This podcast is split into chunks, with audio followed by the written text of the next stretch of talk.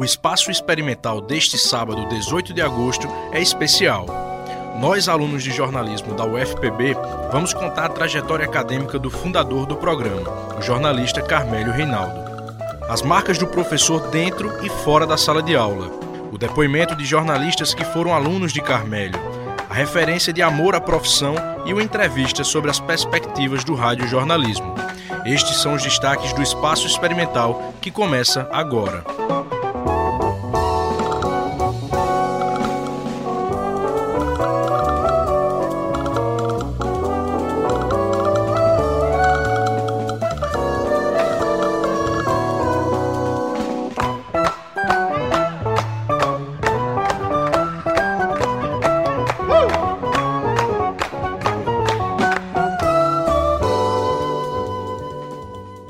O espaço experimental de hoje é uma homenagem ao professor Carmélio Reinaldo. Ele é graduado em Letras e mestre em Educação pela Universidade Federal da Paraíba. Com passagem por redações de jornais e rádios, é docente da UFPB desde 1979. Depois de quase 40 anos de serviços prestados, o professor anunciou a aposentadoria. Em entrevista à repórter Luísa Maria, o chefe do Departamento de Jornalismo, professor Edônio Alves, destacou a importância de Carmélio na área de comunicação. Dedicação e trabalho comprometido pela educação pública na Paraíba.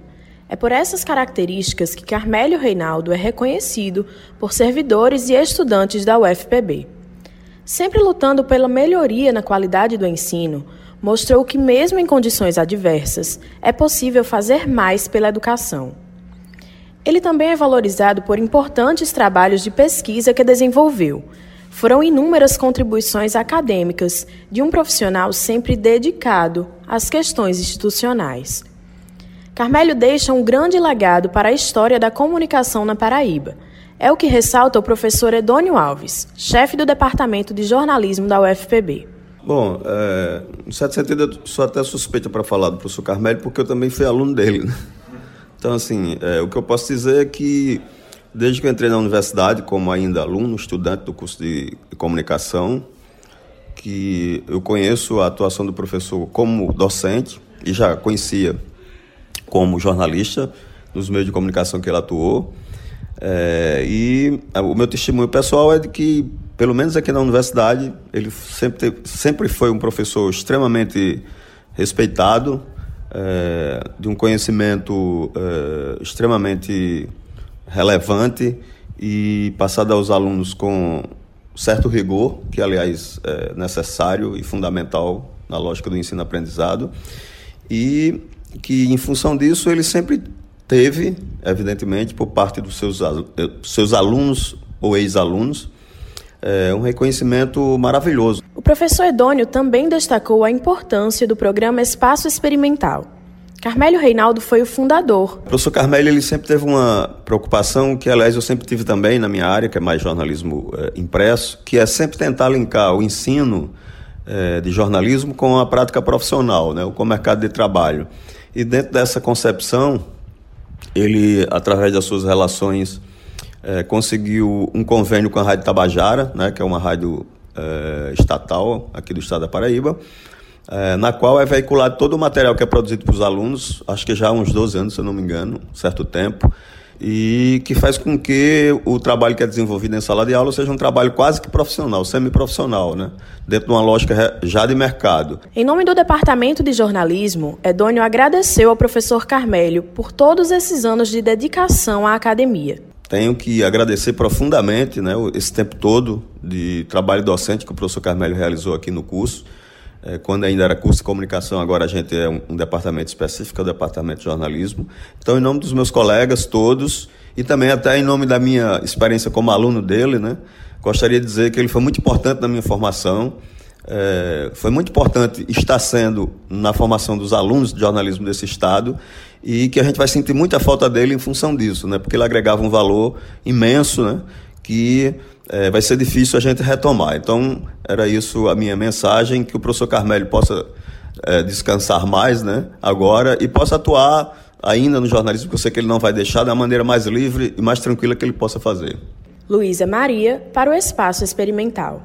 Jornalista Jean-Marie Nogueira relembra lições que aprendeu com o professor Carmélio. Pelas salas de aula de Carmélio já passaram muitos alunos. Alguns se tornaram colegas de trabalho na universidade, outros seguiram para o mercado de trabalho. Exemplo disso é o jornalista Jean-Marie Nogueira. Atualmente colunista na rádio CBN João Pessoa, Jean-Marie terminou a graduação em 1995 e foi aluno de Carmélio na disciplina de jornalismo impresso. A repórter Bruna Ferreira conversou com o jornalista para o Espaço Experimental. O professor Carmélio lecionou diversas disciplinas. Entre as mais lembradas estão as oficinas de jornalismo impresso e de radiojornalismo. As disciplinas resultam em produtos jornalísticos que vão para além das fronteiras da universidade. Foi na oficina de jornalismo impresso que Carmélio criou o jornal Questão de Ordem, feito totalmente pelos alunos e que continua sendo produzido até hoje, sob a supervisão de outro professor. Durante os últimos anos, Carmélio ministrou a disciplina de radiojornalismo e criou o projeto do Espaço Experimental. Mesmo antes de ser o responsável por essa disciplina, o professor já tinha uma forte ligação com o rádio paraibano. Jamarri Nogueira trabalha na Rádio CBN João Pessoa e escreve para o jornal A União. O jornalista conta que, mesmo não sendo aluno de Carmélio nessa disciplina, ainda assim teve influência dele. Minha grande disciplina com Carmélio, à época, era o laboratório de jornalismo impresso. O laboratório de rádio, de radiojornalismo, era no período seguinte, no quinto período. Mas Carmélio tem uma participação nessa disciplina que é impressionante, porque no curso né, nós já conhecíamos, conhecíamos a história dele, o link dele com a radiofonia paraibana.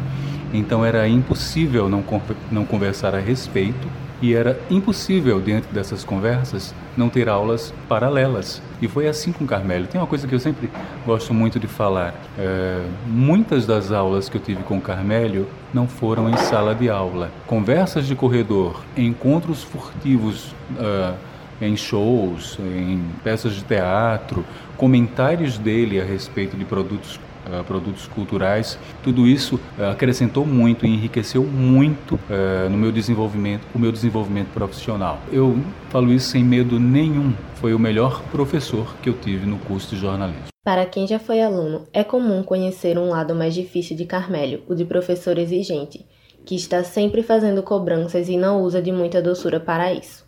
Tamanha exigência é apenas para que os futuros jornalistas desenvolvam o que ele chama de complexo de épico, para fazer com que cada texto seja o melhor. Jamarri não esquece esse lado do professor Carmélio e até brinca com o jeito rigoroso do professor. A rigidez, né, você está sendo muito gentil com ele, né? A rigidez é praticamente uma grosseria. E eu não falo isso de forma pejorativa, não. É, eu acho, sabe, paisão a la sítio, a la chácara, é um cuidado assim acima da média, né? Então, Carmélio é, é esse grosseirão bem intencionado, a voz forte, né? É...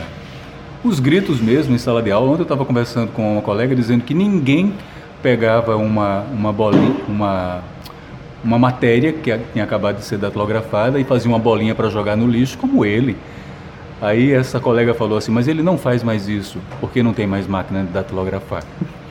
então, é, eu acho divertidíssimo, nunca tive nenhum problema com Carmélio, nenhum, nenhumzinho. Do começo ao fim, meu professor predileto. O que mais me ensinou, o que mais me impulsionou. Entre as muitas lembranças da sala de aula, Jamarri descreveu um momento que muitos alunos devem ter guardado na memória. Eu guardo muito numa, numa uma aula uh, sobre construção de pautas, né? E eu acho que eu fiz uma pauta do tipo assim o biotério da UFPB recebeu dois novos macacos. Vamos lá uh, cobrir essa novidade. Aí ele fez anotações embaixo da pauta assim: vamos lá cobrir essa novidade, vai chegar lá e vai fazer o quê? Vai chegar lá e vai olhar? Sabe, eram umas, umas críticas violentas, cheias de, de exclamações. Eu pensei, nunca mais eu faço uma pauta superficial desse jeito. Nunca mais eu faço uma pauta sem as fontes, sem, as pergu sem perguntas possíveis e, e o principal, sem o um enfoque. Então, esse jeito rude, né, esse jeito rude me ajudou profundamente Há uma dulcidão nessa rudeza. O jornalista Jamarri Nogueira é um dos diversos profissionais do jornalismo paraibano que guardam as lembranças do legado deixado pelo professor Carmel. As minhas notas foram 10, 10 e 9,5 nessa disciplina. E eu lembro que quando saiu a última nota, que foi 9,5, eu fui, fui falar com o Carmelo, né, em tom de brincadeira. Professor, né? Como é que você dá 9,5? Aí falou assim: não, a minha nota foi, foi 10, porque a época na avaliação, o editor do jornal dava uma nota e o professor dava uma nota. Aí somava, dividia por dois e dava a sua nota, né? Eu disse, Ei, a minha foi 10. Quem lhe, quem lhe deu nota abaixo de 10 foi a sua colega de turma, né? então tá bom. Bruna Ferreira, para o Espaço Experimental. Do estúdio para a vida. Parceria entre professor e operador de áudio ultrapassa ambiente de trabalho. Um segundo casamento. Assim é definida a parceria entre o professor Carmélio e o técnico do laboratório de rádio, Martinho Medeiros. Os dois começaram a trabalhar juntos na rádio universitária na década de 80. Somente no espaço experimental foram mais de 20 anos de atuação. Acostumado a regular os sinais de áudio nas gravações, pela primeira vez o operador aceitou dar entrevista. O repórter Matheus Gonzaga ouviu relatos de dedicação ao trabalho e às amizades. Bom dia, eu sou Matheus Gonzaga e estou com Martinho Medeiros, técnico do Laboratório de Radiojornalismo da Universidade Federal da Paraíba. Trabalho aqui com, como técnico. Martinho, o que é que você tem hoje para que você tem como seu legado? Bom dia, eu sou Martinho, operador do estúdio de rádio jornalismo daqui da Universidade Federal da Paraíba. Bem, o meu legado, tudo que eu sei, foi aqui. Comecei pela rádio universitária em 1983 com meu amigo, meu parceiro Carmélio Reinaldo, que estamos juntos desde 83, trabalhando e a gente vai se afastar também junto. é isso. Martinho, são mais de 30 anos e como é que como é que foi se deu essa parceria? Como é que você vê essa parceria? Bem, essa parceria, eu digo a você que foi tão bom como meu casamento, que até hoje eu estou com minha esposa e até hoje Carmélia é meu amigo e vai continuar a ser. Isso aí para mim é um privilégio ter ele como amigo, parceiro, acaba prestador, para mim é um dos melhores. Como é que você vê o Carmelo assim? Como é que você vê é, as, essa imagem dele? Como é que ele era aqui no ambiente? Carmelo é um professor daqueles dedicado, aquele que não gosta de prejudicar ninguém, gosta sempre de ajudar, é, parceiro mesmo. Ele faz de tudo para o aluno sair daqui pronto para o trabalho para o mercado e ele é desse tipo. E como é que, é, já que é um segundo casamento, é, como é que é, esse trabalho se desenvolvia entre o professor e o técnico? E quando, quando é que era amizade e quando é que era profissional? Ah, normal, porque nossa amizade era igual ao trabalho. Sempre a gente se dá totalmente bem. Nunca a gente discordou de uma coisa ou de outra, ele me ajudar numa parte, eu ajudar ele em outra. E para mim nunca houve um problema de nós dois. Realmente eu tenho a dizer, bato no peito de Carmelo é um irmão, é um parceiro. Certo, muito obrigado. Essa foi a nossa entrevista aqui com o Martinho Medeiros, técnico da Universidade Federal da Paraíba. Muito obrigado. Valeu, meu irmão. Companheira de vida e profissão, Lúcia Guerra recorda a trajetória de Carmélio Reinaldo. Em 40 anos como jornalista e professor, Carmélio Reinaldo tornou-se uma referência para aqueles que desejam seguir a profissão. Conhecido pela dedicação e comprometimento, Carmélio é um jornalista 24 horas por dia, disse a mulher dele, Lúcia Guerra. A repórter Marina Ribeiro ouviu esta e outras definições que marcam a história de um professor apaixonado pela profissão. Lúcia Guerra acompanhou todo o tempo que o marido dedicou à docência e ao jornalismo. Companheira de Carmélia há mais de 40 anos, a professora fala com orgulho do profissional que ele se tornou. Então, com relação a Reinaldo, né, ele que eu conheço há mais de 40 anos, a minha convivência com ele realmente é muito longa, porque nós namoramos cinco anos e já temos 39 anos de casados.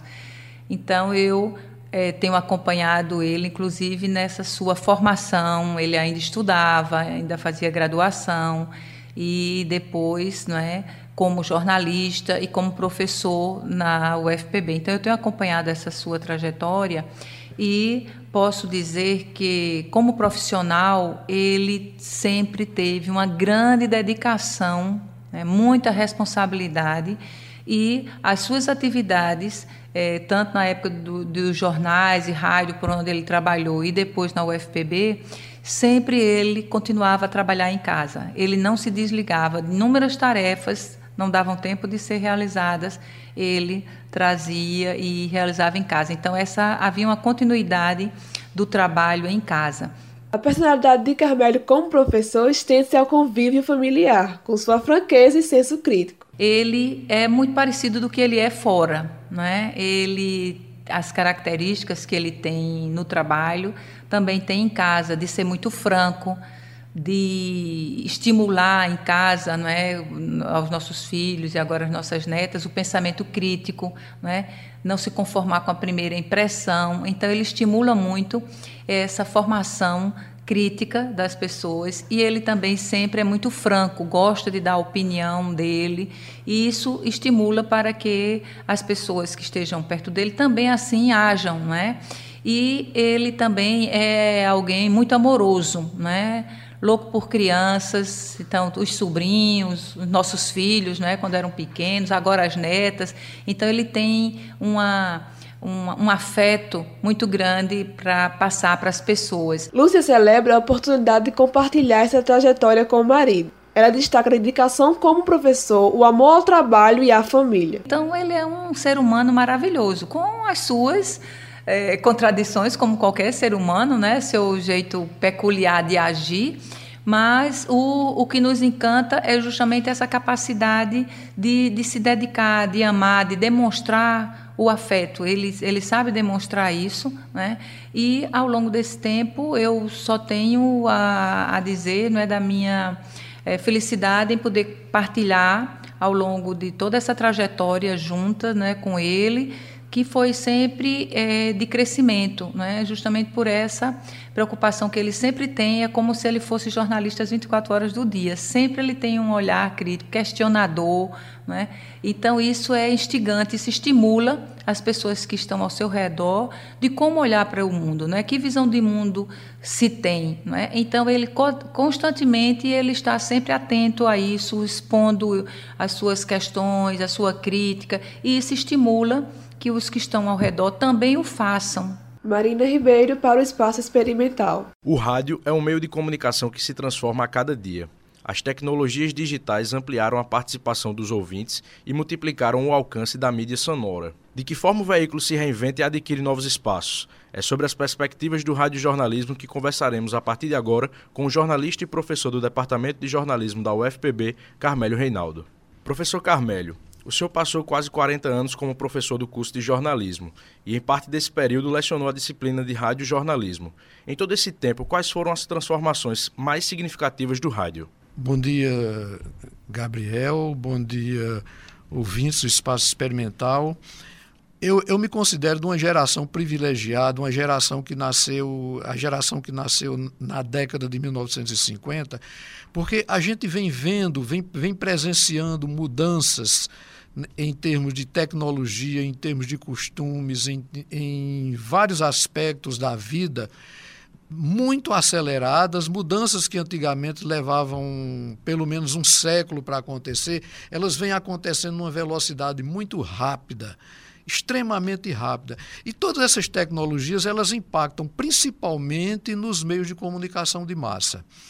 Então, é, a gente observa, por exemplo, principalmente no rádio, de mil, da década de 1980 para cá, não só no rádio, na verdade, em todos os meios de comunicação de massa, quer dizer, em toda, toda essa área de comunicação de massa, entretenimento, todas essas que usam as tecno, essas tecnologias da informação, de modo geral, vem, vem impactando muito e vem provocando é, aperfeiçoamento, exigindo aperfeiçoamentos, inclusive de linguagem, de adaptação do, dos profissionais, etc. e tal. Vejam só, é, na década de 1980, a Rádio Tabajara publicou uma revista comemorando, eu acho que, eu não me lembro bem quantos anos, uma, uma acho que 50 anos, uma coisa assim, mas eu estou chutando aqui, estou meio confuso com relação a isso. Então, a Rádio Tabajara publicou e eu escrevi um artigo prevendo o fim do rádio. No entanto, os fatos né, vêm demonstrando o contrário. Porque, na verdade, o rádio tem se revigorado muito nos últimos anos. A gente pode até ver assim, de acordo com, digamos assim, com, com o que eu previa, com o que a gente via que estava acontecendo no rádio. No, in, no início da década de 90, ele passou realmente por uma fase de desprestígio, mas agora, por incrível que pareça, ele vem revigorando. E essas tecnologias têm proporcionado isso, porque o rádio deixou de ser um, um veículo somente, digamos assim, de transmissão de mídia sonora e transformou-se num veículo de, de transmissão de informação, principalmente impactando principalmente no radiojornalismo. Hoje a gente vê que a tendência é cada vez mais o jornalismo, a informação de modo geral, ela ganhar mais espaço no rádio em detrimento, por exemplo, da veiculação de música, porque hoje vários serviços são oferecidos ao público em termos de, de música, de, de ouvir música, desfrutar de música, que não precisam do rádio. E, e esse, esse era um dos serviços que o rádio prestava. No entanto, a informação e a prestação de serviço, o jornalismo de prestação de serviço, vem ganhando muito espaço agora de uma forma é, vigorosa. Como o senhor mesmo já escreveu, o rádio chegou a ter seu fim anunciado várias vezes, mas nunca deixou de existir. Ao contrário, ganhou um novo fôlego, não é isso? Isso mesmo. É, como eu, eu, disse, né, na década de 80 eu próprio previ o fim do rádio, do veículo rádio, e, no entanto, ele está aí com esse vigor todo. É interessante porque é, aconteceu quando a televisão chegou, um dos momentos em que o rádio foi esteve passando por essa situação de ameaça, digamos assim, de extinção, foi a chegada da televisão, o que não aconteceu, e depois com o aperfeiçoamento, digamos assim, e principalmente o aperfeiçoamento e as possibilidades que a internet disponibiliza para o rádio. E isso continua sem acontecer. Porque há uma coisa que faz com que o rádio, como também a televisão aberta, eles têm uma vantagem sobre todos esses outros veículos que dependem da transmissão de dados para circular. É o seguinte: o, o, rádio, o rádio e a televisão aberta são transmitidos através de ondas hertzianas. Então, não interessa se tem um ouvinte, se tem 100 ouvintes ou se tem um bilhão de ouvintes. O sinal da emissora de rádio, a única coisa que limita o sinal da, da emissora de rádio são os limites físicos dessa para fazer com que essa onda chegue aos aparelhos receptores. É a única limitação que ela sofre. Já o que é transmitido através da rede de dados, você imagina que essa é a imagem, inclusive, que os especialistas usam, que é uma avenida, digamos, com três, quatro pistas. Essa avenida, quando tem poucos carros, ou seja, quando tem poucos usuários, o, o sinal, o, o fluxo é muito veloz. No entanto, quanto mais carros acumula, o fluxo mais congestionado fica. Então você imagina o seguinte: você, você tem uma emissora de rádio, sinal aberto, você pode ter um ouvinte ou pode ter um bilhão de ouvintes. Todos os ouvintes estão, estão recebendo o sinal com a mesma qualidade, independente da quantidade de ouvintes que estão sintonizados na sua emissora. Se você tem uma web rádio, por exemplo, se você tem 10 ouvintes, todos eles estão recebendo o sinal com ótimo, ótima qualidade. Se você tem 100 ouvintes, esse sinal já começa a falhar, Está entendendo? Quanto mais ouvintes você conquista, mais você vai ter problema para a transmissão. Ou seja, quanto mais ouvintes você tem, quanto mais sucesso você faz, porque quem faz comunicação de massa almeja o sucesso, então quanto mais sucesso você faz, mais você tem que investir em equipamento para que a qualidade do seu sinal não seja prejudicada. Entendeu? Então, essa é uma diferença que faz com que o rádio e a televisão aberta continuem vigorosos ainda. A questão é só trabalhar os conteúdos para que satisfaçam o público de hoje, né? O que vemos são novas possibilidades com as tecnologias digitais e o crescimento da população com acesso à internet? Sim, sem dúvida nenhuma. Tem, tem aparecido muitas possibilidades né, para o, o radiojornalismo, para. E aí a gente tem que encontrar, assim, separar um pouco o radiojornalismo propriamente do veículo rádio hoje, não é? Porque aí o radiojornalismo ele pode se manifestar também, não só através do rádio, de ondas hertzianas, digamos assim, mas também através de podcasts, através de outros recursos que e porque aí fica aberto também a criatividade das pessoas, as possibilidades que as ferramentas é, das tecnologias da informação oferecem permitem que as pessoas sejam criativas. Está entendendo? Existe uma linguagem do radiojornalismo que você pode aplicar a, a, e, digamos assim, a linguagem mais eficiente para você, você ter, ser bem sucedido no que pretende transmitir. Agora, as possibilidades que você vai encontrar dependem muito de sua criatividade. É, o senhor falou em criatividade. Com a internet, principalmente com o celular, o rádio ganha ainda mais em mobilidade e interação com o público? Sim, sem dúvida nenhuma. Isso tem acontecido já. Não é porque é, já era uma coisa que o rádio também tinha. Era uma vantagem muito grande que o rádio tinha. E, de certa forma, agora ele empatou justamente essa tecnologia da telefonia celular agregada à rede de transmissão de dados. Né? Então, o que aconteceu foi o seguinte, que antes é, o rádio já tinha a vantagem, digamos, a gente viu hoje, né, caiu uma ponte em Gênova, na Itália. É claro que, que um repórter chegaria lá, imediatamente ligaria através do celular, faria uma transmissão ao vivo. Isso até a década de 90 não era possível fazer uma transmissão com imagens. Hoje, essa mesma simultaneidade que o rádio já tinha, até quando era mesmo quando o, o digamos, o jornalista não tinha um, a telefonia móvel, mas aí ele procurava um telefone público ou um telefone no estabelecimento lá perto do local e fazia a transmissão entendeu? Hoje em dia você tem essa vantagem de fazer com o, o telefone, a telefonia, graças à telefonia móvel, e aí você pode fazer também com imagem, ou seja, nesse caso aí a televisão empatou com o, o radiojornalismo, o telejornalismo empatou com o radiojornalismo. Como as emissoras elas podem a, se aproveitar desse potencial do rádio para transmitir as informações? Eu acho que ela já vem aproveitando, sabe? O, o ela já vem. Tem, acredito que isso já é uma coisa que está sendo muito constante. A gente já vê isso também, até, como eu disse, também nas emissoras de TV. Sempre que possível, ela coloca. Claro que hoje em dia, porque é uma coisa assim que faz, um, inclusive, que cria também uma dependência dos veículos de comunicação de massa do sistema financeiro é o seguinte: a tecnologia oferece possibilidades, mas também a tecnologia oferece barreiras, oferece, por exemplo, no caso da telefonia de colocar a imagem no ar direto do celular, ela já tem uma barreira que é a qualidade HD. Então, a qualidade da imagem captada pela câmera do, do smartphone não é não corresponde à qualidade da imagem que a emissora disponibiliza direto do estúdio. Está entendendo? Então, exige. Quer dizer, há uma defasagem, há uma, uma perda de qualidade nessa transmissão. Ou seja, tem que ser criterioso quando vai escolher o que é que vai fazer a transmissão direta do, direto do smartphone por conta da qualidade que é prejudicada. Aí tem que investir em recursos que permitam corrigir esse problema.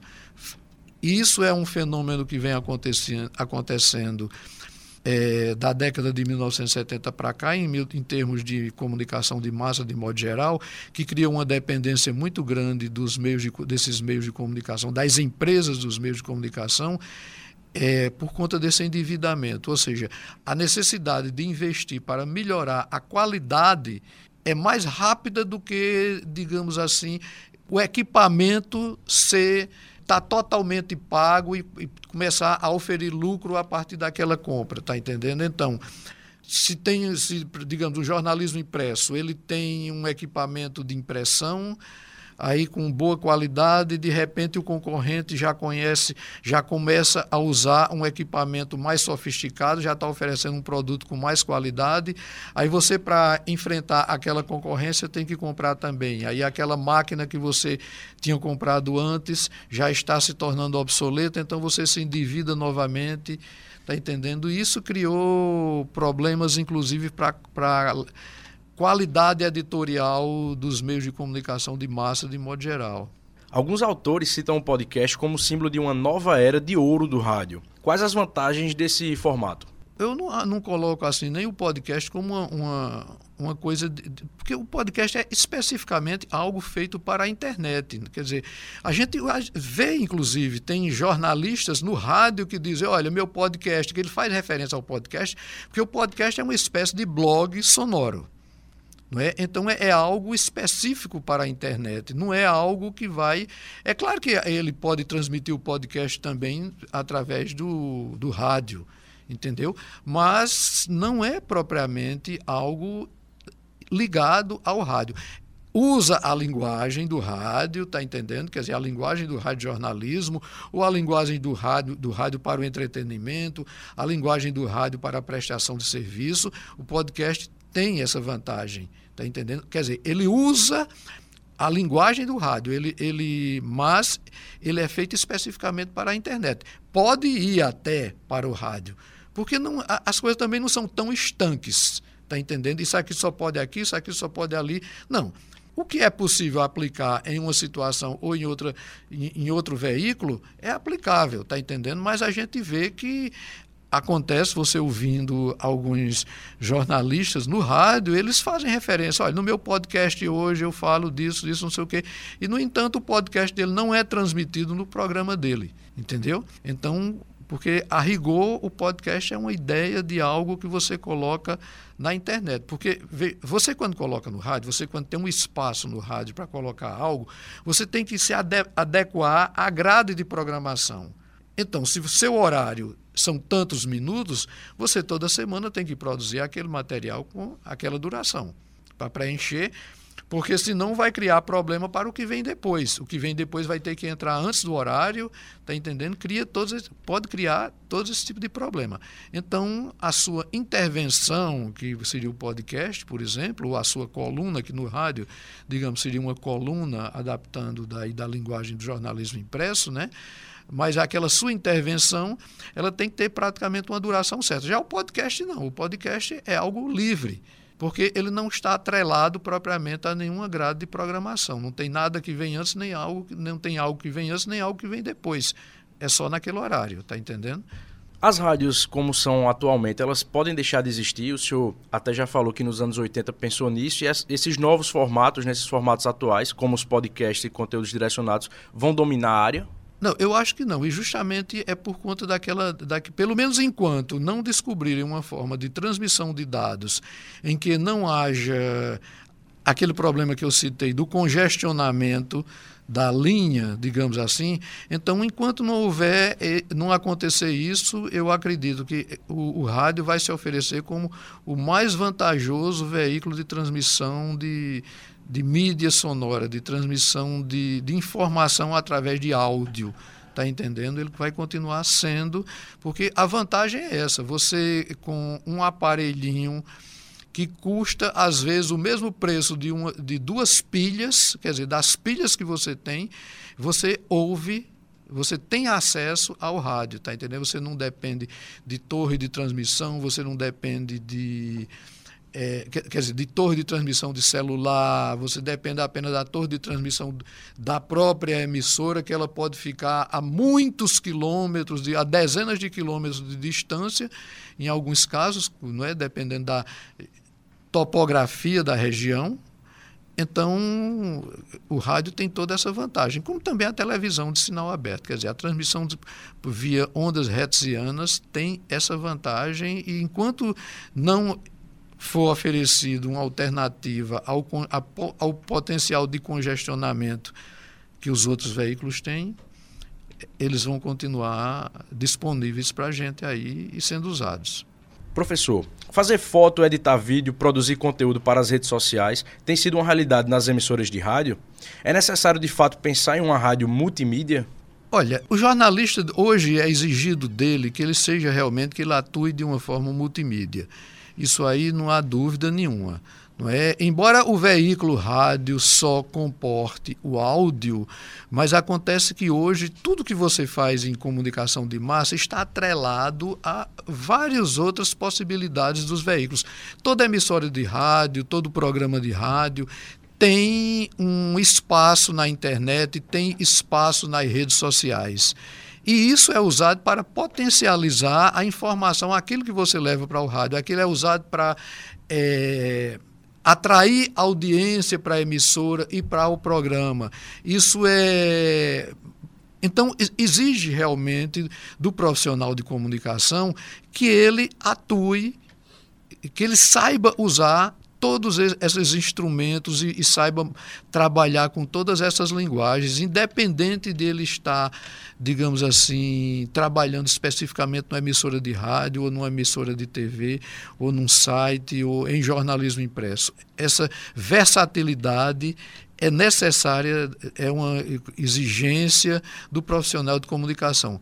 Porque se ele não, não se adapta a isso, ele vai ficar superado até por qualquer criança de 10, 11 anos. Uma criança de 10, 11 anos já sabe preparar um vídeo para o YouTube, entendeu? Para as redes sociais, já sabe mandar uma mensagem interessante, editada em vídeo, por exemplo, para os pais, para os avós que estão longe, para os amigos, está entendendo? Aí o jornalista não saber fazer isso, não, não saber usar esses instrumentos, aí fica muito difícil, né? Porque é, essa é uma qualificação que tem que ser atendida.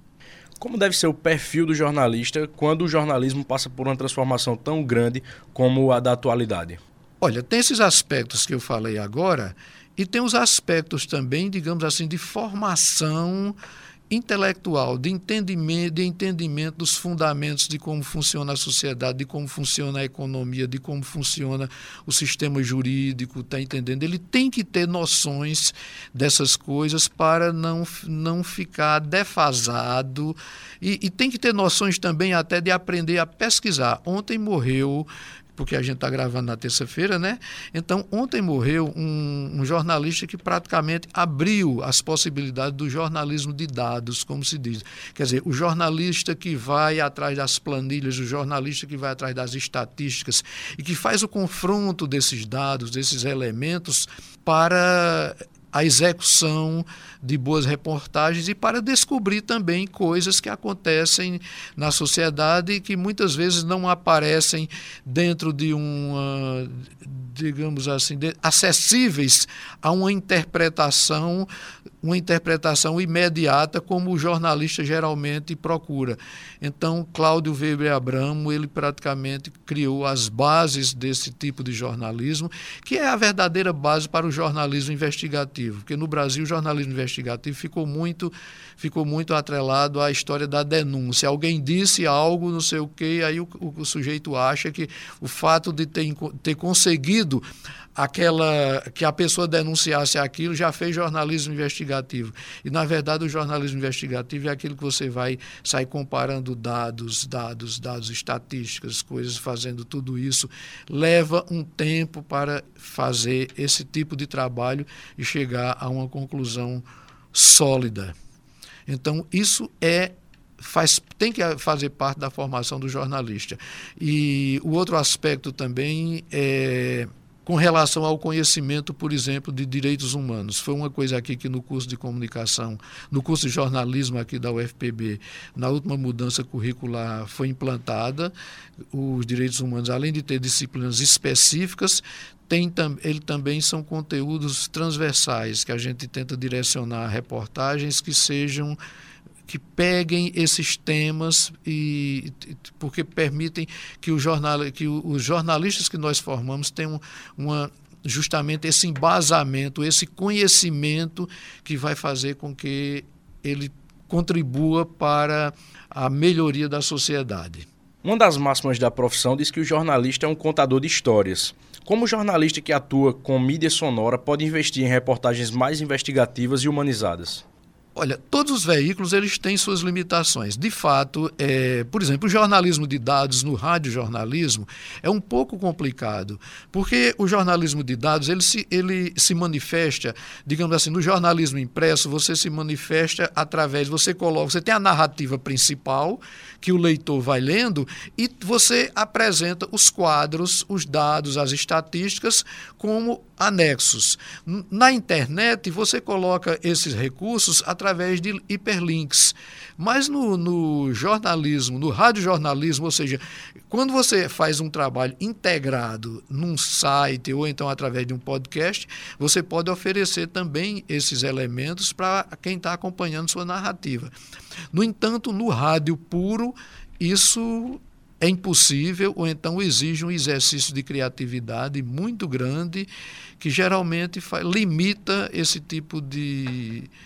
É, quer dizer, a linguagem do rádio limita a gente a fazer esse tipo de matéria.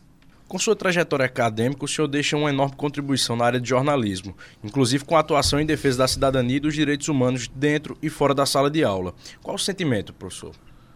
O sentimento não, não, não sei, sinceramente, aqui para nós era uma pergunta que também eu acho que, que deveria ter saído, ter, ter saído, porque sério, não, não, não, não há. Eu acho que eu fiz a minha parte, tá entendendo? Não, não, não tem um sentimento que fica, um sentimento que vai. Pelo menos eu não pensei nisso. Eu fiz o que tinha que fazer, no que eu acredito que deve ser feito, e, e cumprindo o que é determinado pelo projeto pedagógico do curso, né? Então, eu me empenhei para fazer bem feito. Ao longo de quase 40 anos, o senhor lecionou no curso de comunicação da UFPB. Em todo esse tempo, foram dedicados mais de 20 anos ao programa Espaço Experimental, produzido por estudantes de jornalismo, sendo o senhor o orientador e jornalista responsável. Qual a importância desse projeto? Eu acho esse projeto um dos projetos mais importantes na formação dos jornalistas aqui na Paraíba, e isso graças ao, ao fato de a gente ter hoje essa parceria com a Rádio Tabajara. É, embora o espaço experimental ele começou na antiga rádio universitária em, em 1985. Então ele ficou no ar na rádio universitária de 1985 até 1990. Aí teve um tempo que ele ficou fora do ar, porque não tinha rádio para veicular. Aí, em 1995, foi assinado um convênio com a Rádio Tabajara e vem permanecendo semanalmente no ar. É, a vantagem que a gente tem é, é, justamente porque a produção dos alunos vai de fato para uma emissora de rádio, vai para um veículo de comunicação que faz parte do, do conjunto de veículos de comunicação da cidade e é uma das principais emissoras de rádio do estado da Paraíba. Eu acho que isso é uma vantagem que a gente tem com relação ao, a qualquer outro curso de jornalismo. Eu desconheço, pode ser que tenha, não estou dizendo que não tem, pode ser que tenha, mas são poucos que têm essa possibilidade, quer dizer, essa vantagem que a gente oferece para o aluno. Ou seja, você está produzindo, eu estou dando essa entrevista aqui para você e essa entrevista vai ao ar sábado na Rádio Tabajara, na, numa emissora de rádio importante que tem toda uma história, uma tradição aqui na, na Paraíba, está entendendo? Poucos cursos oferecem cursos de jornalismo, cursos de comunicação, oferecem isso no Brasil sabe?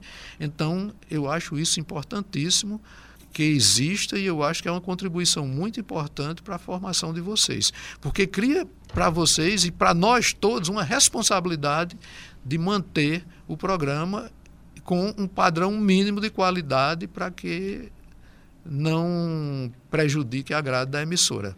A equipe do Espaço Experimental agradece a presença do jornalista e professor Carmélio Reinaldo, que conversou com a gente sobre as perspectivas do jornalismo de rádio. Nós também agradecemos tantos anos de dedicação à vida acadêmica e a este programa.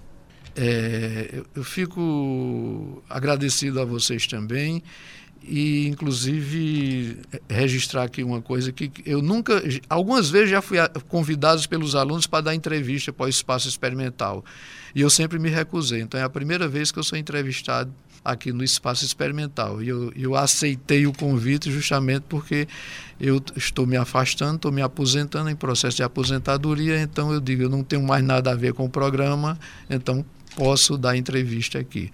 Muito obrigado e foi um prazer estar aqui com vocês. Esta edição do Espaço Experimental teve a produção de Bruna Ferreira, Gabriel Boto, Luísa Maria, Matheus Gonzaga, Manuel Holanda, Marina Ribeiro e a apresentação de Gabriel Boto. Operação de áudio Martinho Medeiros e Maurício Alves. Professora orientadora e jornalista responsável Patrícia Monteiro. Gravado no estúdio do Centro de Comunicação, Turismo e Artes da UFPB. Um bom dia para você e um ótimo sábado.